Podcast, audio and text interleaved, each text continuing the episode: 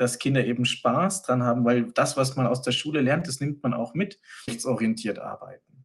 Das ist ein sinnvoller Ansatz, weil wenn wir menschenrechtsorientiert arbeiten, dann kommen wir immer an die Grenze,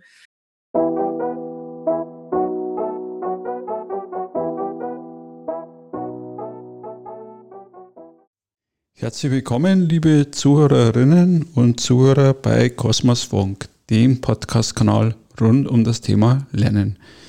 Mit dem Podcast will ich euch für das Lernen begeistern mit einem Kosmos aus möglichen Lernwegen. Ihr werdet Geschichten von unterschiedlichen Menschen hören mit ihren eigenen persönlichen Erfahrungen zum Lernen. Aus jeder Episode könnt ihr Tipps und Tricks mitnehmen, wie Lernen in der täglichen Arbeit und auch im Leben gelingen kann.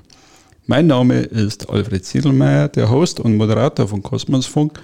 Und nun geht es direkt rein in die Episode. Ja, herzlich willkommen zu einer weiteren Folge von Kosmosfunk.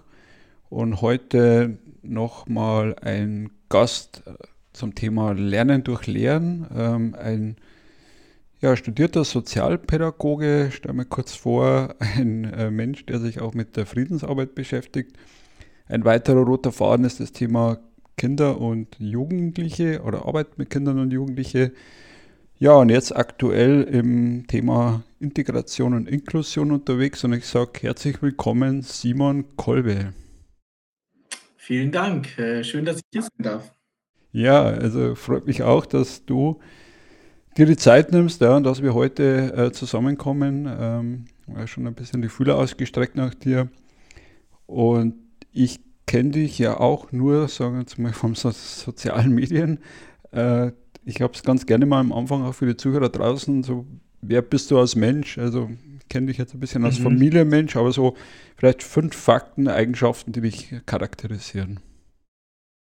Das ist äh, äh, sehr gut. Das kommt tatsächlich bei den sozialen Medien ja auch manchmal zu kurz. Da ist ja die Selbstpräsentation und dann die zugeschriebene Präsentation immer sehr wichtig. Ähm, ich als Mensch würde mich äh, in erster Linie als äh, sehr familienorientierten, kommunikativen Menschen ähm, beschreiben, der sich äh, in vielfältigen Ebenen interessiert, aber vor allem äh, äh, zu sozialen Fragen des Lebens oder mit sozialen Fragen des Lebens, der Benachteiligung und der Teilhabegerechtigkeit auf allen Ebenen beschäftigt. Das äh, bin ich. Mhm. Ja, das ist ja schon ein großer Bogen, den du da aufmachst. Also gerade das Thema äh, Partizipation, Teilhabe, haben wir auch schon im Vorfeld jetzt gesprochen äh, mit dem Projekt äh, Bürgerredaktion mhm. oder auch bei uns im Unternehmen gibt es ja auch viel Projekte mit, mit äh, Partizipation und ähm, ja, es passt auch ein bisschen zu dem Oberthema Lernen durch Lehren. Äh, Lehr Lehren durch Lernen, so rum gesagt. Äh, was ist, macht das für dich so spannend, dieser, dieser Ansatz vom Jean-Paul? Mm, spannend macht mich, äh, macht dieser Ansatz für mich ähm, vor allem äh, in erster Linie, dass ich ihn selbst erleben konnte als Studierender. Okay. Und das hat sich für mich dann äh, später erst wieder herauskristallisiert, dass dieser Ansatz äh, nicht nur in der, in, der, in der Schuldidaktik oder Hochschuldidaktik Anknüpfungspunkte findet, sondern ich habe mich äh, dann mit sozialpädagogischen ähm, Schulungen oder Freizeitmaßnahmen beschäftigt und da eben ähnlich wie Jean-Paul Martin vorher auch äh, beobachtet, dass die besten Lern- und Lehrprozesse dann ähm, äh, äh gestaltet werden, wenn sich Kinder und Jugendliche oder Teilnehmende von unseren Maßnahmen, es geht da nicht nur um Kinder und Jugendliche, sondern auch zum Beispiel um Geflüchtete, am besten lernen, wenn sie selbst sich die Sachen äh, beibringen oder selbst das Thema erarbeiten und dann von den Pädagoginnen und Pädagogen ähm, begleitet beim Lernen werden und äh, dann sind die Effekte eben höher, äh, zumindest die beobachteten. Und deswegen habe ich begonnen, äh, diesen, dieses LDL auch im Bereich der sozialpädagogischen oder sozialarbeiterischen äh, Konzepte mit einzubeziehen.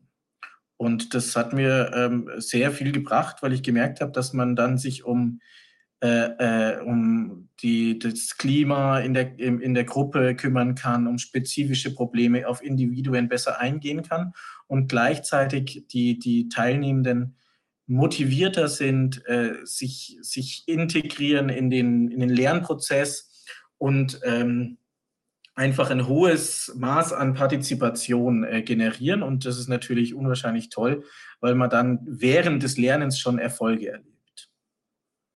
Jetzt hast du auch schön die Brücke schon gebaut zu deinem eigenen Erleben. Ging es dir dann selber auch so? Hast du da auch einen Unterschied gespürt, dass du sagst, okay, der Jean-Paul Martin vermittelt das so und der andere Lehrer oder Professor an der, an der Hochschule vermittelt das so und so? Natürlich, ich bin ja auch letztendlich ein, ein Opfer des, äh, des konservativen Schulsystems gewesen, in dem ich mich auch nicht so gut zurechtgefunden habe und mit Frontalunterricht wenig äh, positive Erlebnisse verbinde. Und ähm, in der Hochschule ändert sich das, das eigenständige Lernen wird da fokussiert, das habe ich dann selbst gelernt. Aber dieses, diese, diese Veränderung der, der Lehrerposition oder der Lehrerinnenposition von einem ähm, le letztendlich defizitorientierten, kontrollierenden und ähm, äh, autoritären ähm, Persönlichkeitsmerkmal hin zu jemandem, der sich auf Augenhöhe mit den Lernenden äh, begibt, ist ein, ein, ein großer Sprung, der äh, scheinbar, also ich bin kein Lehrer und kein, äh, äh, kann mich deswegen nicht immer mit diesem Beruf dann auch äh, identifizieren, alle Einblicke haben, aber der scheinbar bis heute noch äh, nicht äh, überall vollzogen ist, dass man die Schülerinnen und Schüler als Gleichberechtigte äh, im Lernprozess anerkennt und eine Unterschiede macht. Und äh, gerade wenn ich auf Inklusion blicke, das für mich eben ein Kernelement äh, einer guten Gesellschaft darstellt, ähm, muss ich aber diesen Schritt gehen, dass ich anfange, nicht an Defiziten oder Hürden äh, mich zu orientieren, sondern zu sagen, ich sehe alle als gleichwertig und schaffe Lernumgebungen, ähm, in denen alle äh, äh, äh, zum Lernergebnis kommen und alle etwas lernen können und ähm, ich nicht das äh, Negative herausarbeite oder die Defizite bewerte, sondern dass ich erkenne, was jeder kann und was jeder braucht und jede und somit das bestmöglichste Lernergebnis erarbeite unter dem äh, Aspekt der, der Gleichberechtigung und der würdevollen äh, Umgebung von, von Lehrenden und Lernenden. Total äh, spann spannende, ähm, spannende Perspektive, die du einnimmst, weil auch in einem letzten Interview ich mit einem, mit einem Coach aus dem Sport äh, das Bild hatte, wo er gesagt hat, wenn sich ein Mensch, der, der scheinbar unsportlich ausschaut, schon mal die Turnschuhe anzieht und sich bewegt und dann von anderen eben äh, belächelt wird, dann ist das, bringt ihn das in Rage, weil er sagt, er geht vom guten Menschenbild aus und sagt, er hat sich die Turnschuhe angezogen und er hat im Rahmen seiner Möglichkeiten eben das Maximale gemacht. Er bewegt sich, ja. Und äh, da ist es nicht äh, von ihm zu erwarten, dass er jetzt ein Top-Sportler äh, wird, aber zumindest macht er im Rahmen seiner Möglichkeiten das Maximum. Und das ist für mich auch immer so ein, so ein Menschenbild, wo ich sage, ähm, jemand bemüht sich und bringt sich im Rahmen seiner Möglichkeiten, seiner Stärken ein und das, das ist total wertvoll für die Gesellschaft, für ein Unternehmen, ja. Ja, also ich meine, vielleicht, wenn ich das auch mit dem Sport aufgreifen darf, ähm, das ist auch beim Schulsport so. Hier wird bewertet, ähm, Wettbewerb äh, wird, findet statt, aber letztendlich ähm, wird das zentrale Momentum des sportlichen oder der sportlichen Betätigung gar nicht so wahrgenommen, nämlich dass man Spaß an äh, Bewegung und Sportlichkeit hat und einen gesunden Lebensstil fördert, was ja unsere Gesellschaft auch letztendlich, ähm, wenn man den Gesundheitssektor angeht, auch dann äh, viel Geld und Investitionen sparen würde, den Kindern und Jugendlichen in der Schule Spaß und sinnhafte Bewegung äh, äh beibringt und nicht, wer ähm, besser eine Rolle machen kann oder wer die meisten Tore schießt dass Kinder eben Spaß dran haben, weil das, was man aus der Schule lernt, das nimmt man auch mit.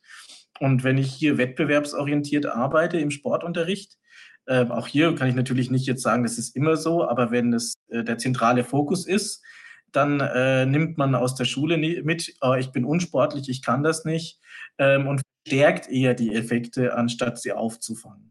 Ja, ja also ich glaube, das, das, das ist der eine Aspekt und der zweite Aspekt ist halt auch das Thema Teamarbeit und da kommen wir wieder zu deinem Thema auch Inklusion, weil ich glaube, äh, ich glaube, ich bin der festen Überzeugung, dass eben die, Führung oder die Zusammenarbeit oder auch der, der Gewinn von, von uns als Gesellschaft nur darin äh, liegen kann, als Individuen zusammenzuwirken und daraus ein mehr entstehen zu lassen, also dass sich jeder einbringen kann. Und das finde ich total spannend, ja.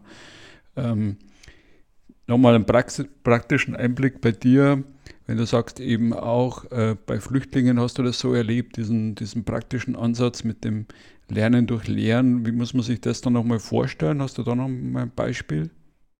Also ich kann es tatsächlich, also ähm, gibt es zwei Beispiele. Erstmal ein pragmatisches Beispiel. Ähm, sehr oft und äh, ähm, eigentlich auch meistens erfolgreich äh, sind so interkulturelle Kochprojekte oder interreligiöse Maß äh, Feierlichkeiten oder äh, Projekte, wo man eben versucht, ähm, sich die Kulturen und über das Kochen, über das gemeinsame Essen oder auch das gemeinsame Gebet, wenn es interreligiös ist, ähm, zu bringen und mehr Verständnis füreinander zu entwickeln. Da ist es offensichtlich, dass natürlich die Geflüchteten ihre eigenen ähm, Rezepte und Gerichte mitbringen und äh, dann in der Lage sind, ähm, des anderen beizubringen. Und äh, da lernt man sehr viel. Also das ist ganz pragmatisch, eine sehr niederschwellige ähm, Angelegenheit, aber das hat meistens sehr guten und super ähm, äh, ultimativ äh, sag mal, kurzfristiges Feedback gibt und das ist äh, immer sehr gut und tut den Menschen sehr wohl, also sehr gut für ihr Wohlbefinden. Mhm. Aber es gibt da auch noch eine ganz andere Ebene, das ist nämlich die Ebene der Forschung. Und da haben wir zum Beispiel ähm, in einem großen Forschungsprojekt, das ich begleitet habe als wissenschaftlicher Berater, ähm, überlebende Opfer des Menschenhandels äh, zum Zwecke der sexuellen Ausbeutung äh, äh, befragt und sie gefragt, was brauchst du, damit es dir bei uns gut geht und dass du Integration in deinem Verständnis wahrnehmen kannst. Und ähm, da haben wir die Betroffenen selbst befragt und von ihnen gelernt, wie dann Konzepte der Integration aussehen könnten. Und haben da sogar dann ein Handbuch äh, äh, herausgegeben.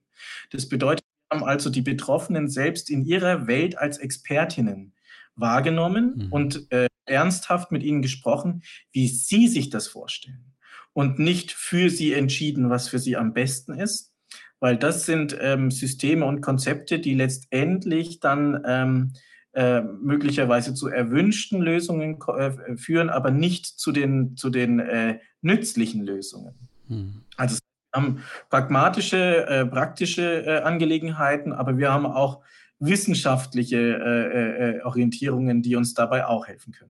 Da kriege ich auch gerade wieder Gänsehaut, weil äh, gerade auch dieses Lernen von Experten, das merkt man auch gerade im Unternehmen, dass es darum geht, eben dieses informelle Lernen, die, die Experten, die man, die man im Unternehmen haben, zu heben und sichtbar zu machen, dass man dort auch sieht, okay, es gibt vielleicht einen, der sich am Wochenende äh, voll mit, mit äh, Programmiersprachen äh, beschäftigt hat oder mit irgendwas anderem oder mit 3D-Druck und im Unternehmen äh, nicht wirksam werden kann, weil er den fehlenden Abschluss oder an der falschen Stelle oder ähm, sich selber nicht traut, darüber zu sprechen. Und wie schaffen wir es, diese Potenziale, auch diese Experten im Unternehmen zu heben, ja, oder in der Organisation auch, wenn er sich im Unternehmen nicht einbringen kann, vielleicht in der Gesellschaft dann eben am Wochenende äh, total wertvolle ähm, Beiträge liefert. Ja. Ja, also ich denke auch gerade für ähm, im ökonomischen Bereich ähm, kann man hier äh, tatsächlich auch ähm, letztendlich gewinnbringend arbeiten, wenn man nämlich weiß, dass wir in der, in der, in der Forschung schon längst erkannt haben, dass, dass also kollektive Gedächtnisse oder ähm, Arbeitsprozesse von vielen verschiedenen und insbesondere von diversen Gruppen, also das heißt kulturell, ähm, kognitiven, äh, bildungsbezogenen äh, und geschlechtlichen äh, äh, diversen Gruppen auch ähm, bessere Lösungen kommen, weil jeder aus seiner Erfahrung heraus, aus seiner Expertise heraus, und die muss nicht immer nur bildungsbezogen sein, das ja. ist, glaube ich, ganz wichtig, sondern möglicherweise pragmatische Lösungsansätze ähm, äh, bei Menschen, die nicht so gut lesen und schreiben können, äh, die, oder andersrum äh, äh, bei Leuten, die eine, eine Seh- oder Hörbeeinträchtigungen haben und sagen, das würde aber dieses Produkt zum Beispiel viel besser machen, wenn da noch ähm, ein haptisches Teil drin wäre. Oder Sehr so. gut. In der Produktentwicklung wird darauf schon immer mehr geachtet. Und das ist das Gleiche für Unternehmen. Wenn man hier die Diversität als Gewinn ähm, äh, wahrnimmt und äh, dann eben auch in der Orientierung die Prozesse im Betrieben äh, äh, so gestaltet, dass die Mitarbeitenden so gut wie möglich oder so intensiv wie möglich partizipieren können an Unternehmensentscheidungen, an Produktentwicklung und so weiter und da nicht die, der Abschluss oder die Hierarchie das Wichtigste ist, dann ähm, glaube ich, dass man auch hier weitere Erfolge ähm, erzielen kann. Vor allem dann, wenn wir sehen, dass es halt in bestimmten Branchen möglicherweise gerade gar nicht weiter äh, geht, weil diese Top-Down-Organisationen eben irgendwann an ihre Grenzen geraten. Bin ich hundertprozentig bei dir, weil wir sind ja teilweise im Außen, sage jetzt mal bei der, beim Feedback mit dem Kunden, ja, äh, wir wirken aber auch intern, haben ja auch Kundenbeziehungen und wenn ich da eben das Prinzip auch umdrehe, so wie du eben gesagt hast, ich frage erst mal, was braucht denn der andere, eben der, der Geflüchtete in dem Fall bei dir, um eben gut äh, arbeiten oder gut äh, ja, wirken zu können. Das ist, finde ich, total äh, hilfreich und dieses Prinzip immer wieder vorleben und zu fragen, im Feedback zu fragen, ist denn genau das jetzt, was ich liefere, das, was du auch brauchst und immer wieder äh, da in den Austausch zu gehen, finde ich total wertvoll. Ja. Also von daher denke ich, da haben wir auch noch viel Potenzial an der Stelle. Ähm, du bist jetzt auch an der Hochschule, äh, haben ja. im Vorfeld äh, gesprochen. Was ist da deine Rolle aktuell, wenn du da nochmal ja aus der praktischen Sozialarbeit, ähm, am Schluss mit Geflüchteten, vorher mit Jugendlichen in der Heimerziehung und in der offenen Jugendarbeit, ähm, aus der Flüchtlingsarbeit oder der Arbeit mit Geflüchteten, mit und für Geflüchtete, ähm, die Hochschule gewechselt, ähm, schon seit fast vier Jahren ähm, mit einer halben Stelle und seit April letzten Jahres dann in Vollzeit, ähm, weil ich mich der Wissenschaft widme, weil ich das viel Gelernte aus der Praxis, wir sind jetzt doch mehr als äh, sechs, sieben Jahre, ähm, äh, äh, jetzt wissenschaftlich aufarbeite, sozialarbeiterischen oder pädagogischen Nachwuchs äh, lehre, äh, also wie sie äh, ihren Abschluss machen und was sie dann später arbeiten können und vor allem, weil ich mich ähm, einem zentralen Thema widme ähm, in meiner Doktorarbeit, nämlich genau einen dieser Elemente, die ich schon mehr oder weniger jetzt umschrieben habe, äh, inklusiven Kompetenzen bei äh, Kindern und Jugendlichen, nämlich Fähigkeiten bei Kindern und Jugendlichen, die ihnen helfen, Inklusion bzw. Inklusionsprozesse überhaupt wahrnehmen, äh, artikulieren und umsetzen zu können. Wir haben hier nämlich ein, auch ein Defizit, äh, nämlich dass in der Schule, aber auch in der gesellschaftlichen Diskussion um Inklusion leider die Fähigkeiten der Kinder nicht so fokussiert werden, sondern immer nur diskutiert wird, wir haben nicht genug Personal, wir brauchen mehr Geld oder wo ist die Barrierefreiheit? Das sind richtige und wichtige Fragen. Das steht nicht, das, das, ist klar. Aber ähm, das hilft uns alles nichts, wenn wir nicht wissen, welche Fähigkeiten bei den Kindern denn da voll, dabei sinnvoll sind. Das heißt, wie gehen sie mit Andersartigkeit um? Können sie denn selbst sagen, wenn sie Hilfe brauchen? Oder können sie denn erkennen, wenn jemand anderes Hilfe braucht? Und, und wie kommunizieren sie das dann? Und welche Rolle spielt da die Haltung und das, äh, die Selbsteinschätzung? Was kann ich, was kann ich nicht? Und all diese Dinge. Und da habe ich meine Doktorarbeit drüber, die ist auch fast fertig. Okay. Äh, in den letzten Stu äh, äh, äh, Zügen mit der Studie und äh, kurz vor der Auswertung bzw. dem Auswertungsabschluss. Und dann ähm, kann ich darüber berichten, wie sich denn diese Fähigkeiten ausprägen. Ja, also ich, ich finde das in zweierlei, also vielleicht kann man das irgendwo nachlesen? Was, was, sind denn inklusive Kompetenzen von einem Menschen? Ja, das, das kann man nachlesen. Ähm, da gebe ich dir gerne einen, einen Link, dass Super. ich äh, meine wissenschaftlichen Ausarbeitungen ähm, immer allen zur Verfügung zu stellen. Mhm. Ähm, das äh, bekommst du von mir sehr gerne. Ähm, ja. Ja, äh, also der zweite Aspekt oder die, die Assoziation, die ich gerade im Kopf habe, ist ja die, die Zukunftskompetenzen, die ja auch jedes Jahr veröffentlicht werden vom World Economic Forum. Und da war ja auch mhm. dieses Jahr zu lesen, dass in den zehn Zukunftskompetenzen nur noch eine fachliche, technische Kompetenz drin ist. Die anderen äh, neun sind ja hauptsächlich ähm, Social Skills oder Soft Skills im, im früheren Jargon, ja. äh, wo es um Empathie, Kommunikationsfähigkeit und so weiter geht. Und genau. Und mein Modell speist sich tatsächlich genau aus diesen Bereichen. Also ich mache hier nichts Neues, sondern ich ähm, ordne mein Modell den sozialen Kompetenzen zu mhm. und ähm, äh, äh, untersuche eben dann verschiedene Kompetenzdimensionen. Habe da übrigens auch wieder das Gleiche gemacht. Ich habe äh, vorher äh, Kinder, Jugendliche, äh, deren Eltern und pädagogisches Fachpersonal ähm, befragt in langen Interviewrunden, was sie denn denken, was dafür nötig ist an Fähigkeiten, dass Inklusion gelingt. Also auch hier habe ich die, die Betroffenen oder die Akteure und Akteurinnen selbst äh, äh zu Wort kommen lassen wie du diese Prinzipien immer wieder umdrehst und äh, wo du, wo eben äh, sagt, okay, du kannst ja ein Kind nicht äh, so befragen, aber sage immer, natürlich kann man das befragen. Kinder sind ähm, äh, von Kleinkindalter an in der Lage, ihre Bedürfnisse in ihrem Sprachgebrauch zu veräußern. Also äh, und, äh, das, das wird oft gerne wird gesagt, ah, du bist ein Kind, du weißt ja gar nicht, was gut für dich ist. Natürlich ist die Welt und der Horizont der Kinder dann anders. Das ist halt Lebenswelt und ich bezogen. Aber auch so müssen wir ja auch unsere Handlungen aus, äh, äh, ausrichten. Wir können sagen, ähm, du bist jetzt fünf Jahre alt, es sollte wichtig sein, dass du äh, dein Abitur machst, damit du studieren kannst und bringen dem Kind schon fünf Fremdsprachen bei. Während das Kind erstmal lernen muss, vielleicht mit Gleichaltrigen ähm, äh, positive Spielerlebnisse zu erfahren, was zum Beispiel jetzt nach der Corona-Lockdown-Krise total wichtig sein wird, dass Kinder wieder lernen, mit anderen Kindern zu interagieren. Ja. Und ähm, das ist eben, der, man muss hier an die Bedürfnisse äh, herangehen. Und es ist auch diese Überleitung zu dem Projekt von, also mit Jean-Paul Martel letztendlich, mhm. dass es hier um Bedürfnisse des Menschen geht und nicht um die, die, äh, die, den Elfenbeinturm der Wissenschaft oder der Pädagogik, die sagen, das und das und das ist das Beste für dich. Ja, ja. Ja, oder auch den Elfenbeinturm der Unternehmen, die uns Kunden ja sagen, pass auf, ihr müsst das kaufen, damit ihr äh, eure Bedürfnisse befriedigt, was ja auch totaler Quatsch ist, ja.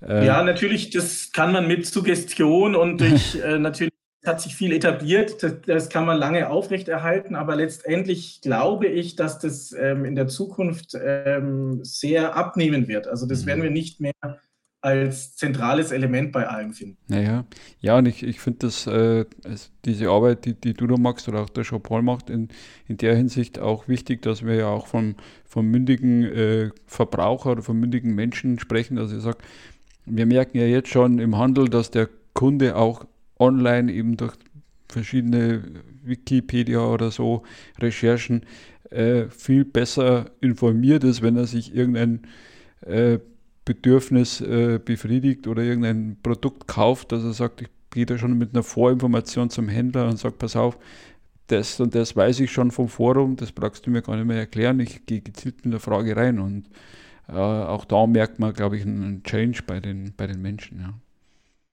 Ja, und äh, das, das, und also das ist ja auch gut so. Das ist aber auch interessant, weil die, äh, gerade wenn man die, äh, äh also sage ich mal, äh, diese Bedürfnisdiskurse anschaut, dann ist es ja schon seit Jahrzehnten eigentlich immer wieder in, in der Entwicklungspsychologie und, und so weiter ähm, gang und gäbe, dass man sagt, es gibt ganz klare oder mehr oder weniger unterscheidbare Bedürfnisse des Menschen.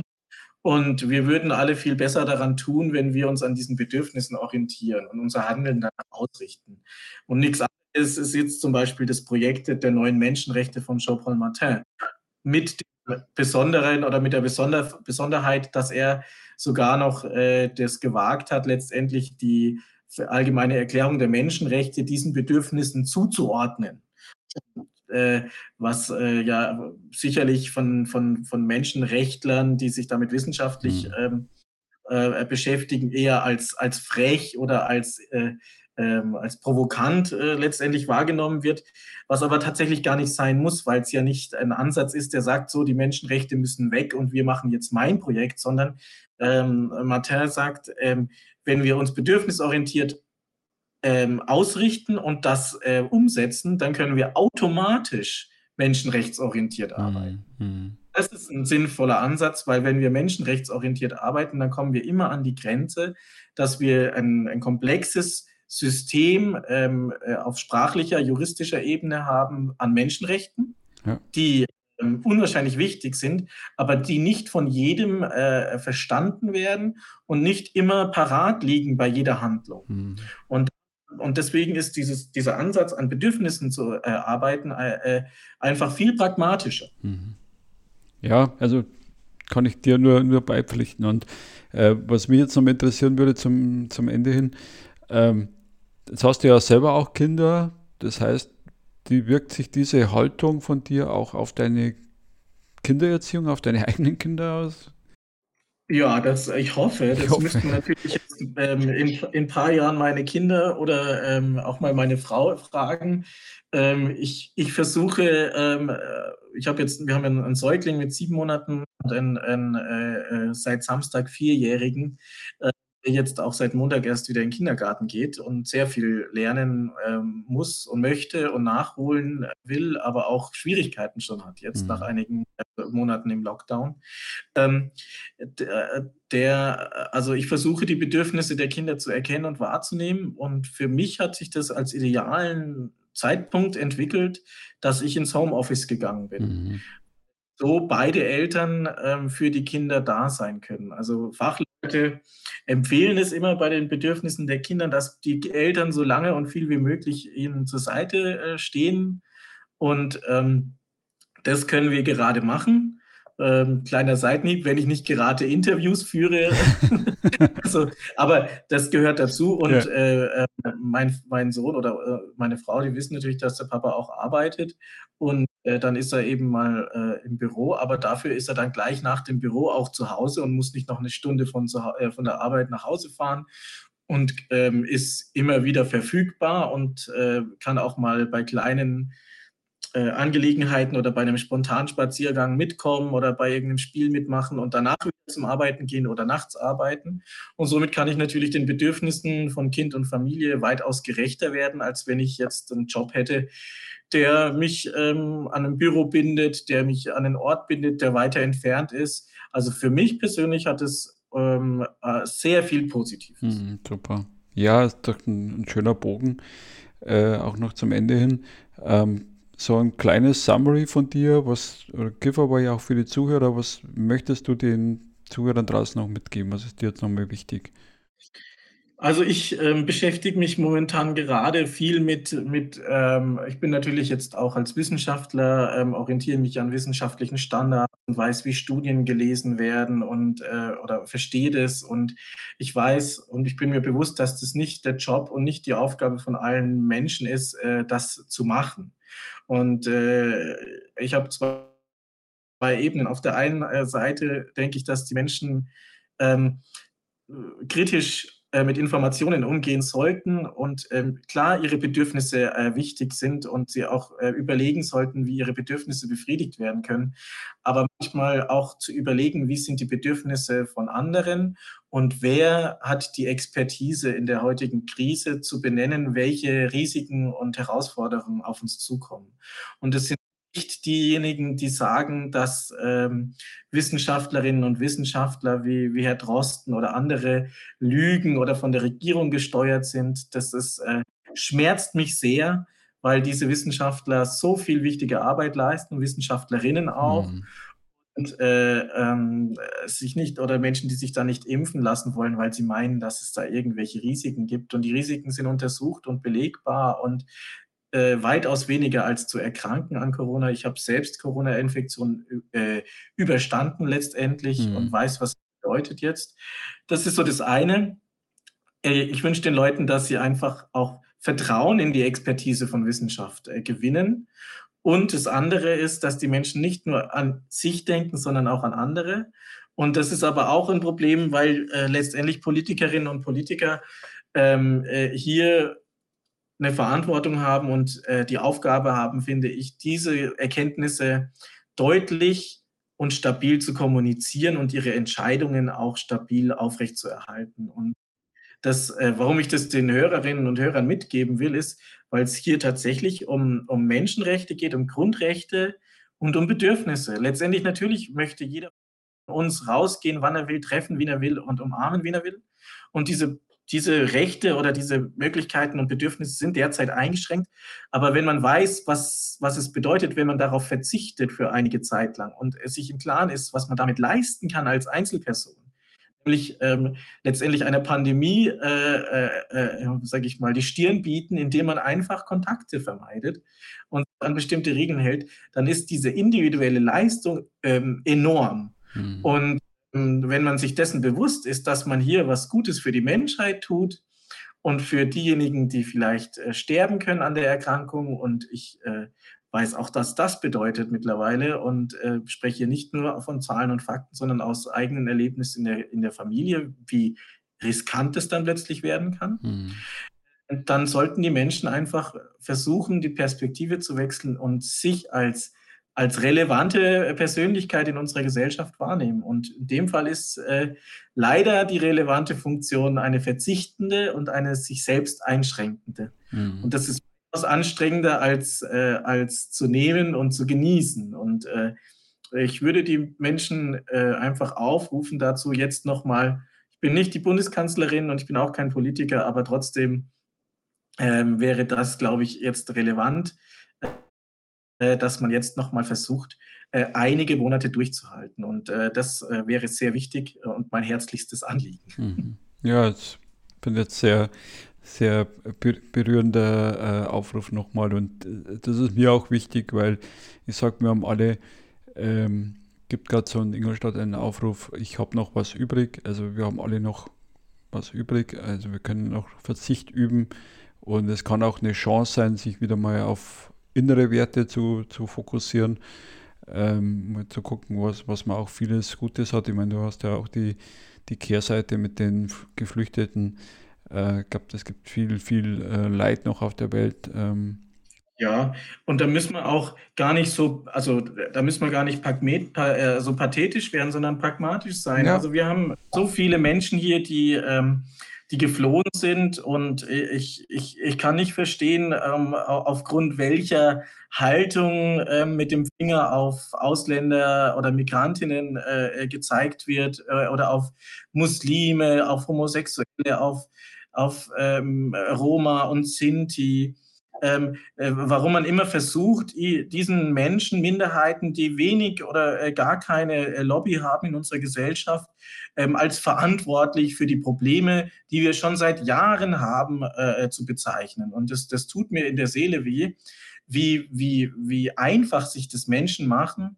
Und ähm, das, das, das darf nicht passieren. Das heißt, äh, gerade wenn wir an den Menschenrechten arbeiten, sollten wir uns immer als allererstes klar machen, dass jeder Mensch an Würde und Rechten gleich sein muss. Und es gibt keine, keine Menschen zweiter Klasse. Und äh, wer das behauptet oder versucht in unserer Gesellschaft ähm, durch Hetze, durch falsche Informationen und durch, durch das Verbreiten von, von, von Vorurteilen, äh, das immer weiterhin aufrechtzuerhalten, der äh, ist in meines Erachtens eine große Gefahr für unseren Nationalstaat, für unseren Sozialstaat und für unsere Gesellschaft im Ganzen. Und äh, äh, das schadet uns am Schluss ähm, wirtschaftlich und nicht nur ethisch und moralisch, sondern auch als Wirtschaftsstandort. Äh, wenn irgendwann die Leute sagen, also nach Deutschland, da investieren wir nicht mehr oder da kommen wir, äh, da können wir keine Mitarbeitenden mehr hinschicken, äh, die wollen uns nicht oder die sind ausländerfeindlich oder ähnlich. Also es geht hier um die Bedürftigen, sondern es geht um allgemeinen Alltagsrassismus.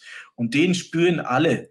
Und äh, das, ist, das ist traurig, dass wir mit unserer geschichtlichen Verantwortung noch äh, kaum äh, eine offene und transparente Diskussion über unsere Probleme dafür. Hm, ja, also ich, ich, ich, bin da hundertprozentig bei dir, weil ich habe ja auch einen sozialen Hintergrund mit meiner Frau und äh, habe mich auch 2014 schon für die Europabrücke in Ingolstadt äh, gab es ein Projekt für, für Geflüchtete damals äh, engagiert außerhalb von, von Audi und äh, denke, da haben wir auch einiges bewirken können.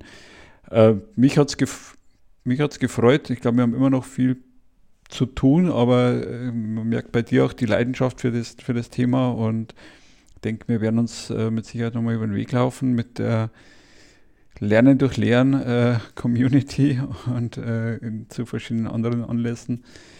Ähm, ja, ich sage dank, danke für deine Zeit. Ähm, ich bedanke mich für das, die Möglichkeit und ich bin auch herzlich ähm, bereit. Äh, man kann mich kontaktieren ähm, per E-Mail, wenn man Fragen hat oder auch kritisieren. Ähm, äh, das ist alles, äh, äh, gehört zum Leben dazu.